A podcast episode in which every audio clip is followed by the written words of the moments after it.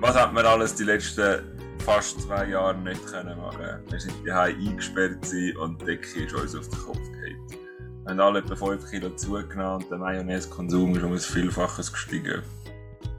Wir haben nicht mehr können Mittelalter-Schwerkampf machen. Wir haben nicht mehr an Schwingfester können gehen. Auch das Training vom, vom, vom FC Zürich nicht mehr schauen. Und geschweige denn für das noch irgendwo herfliegen.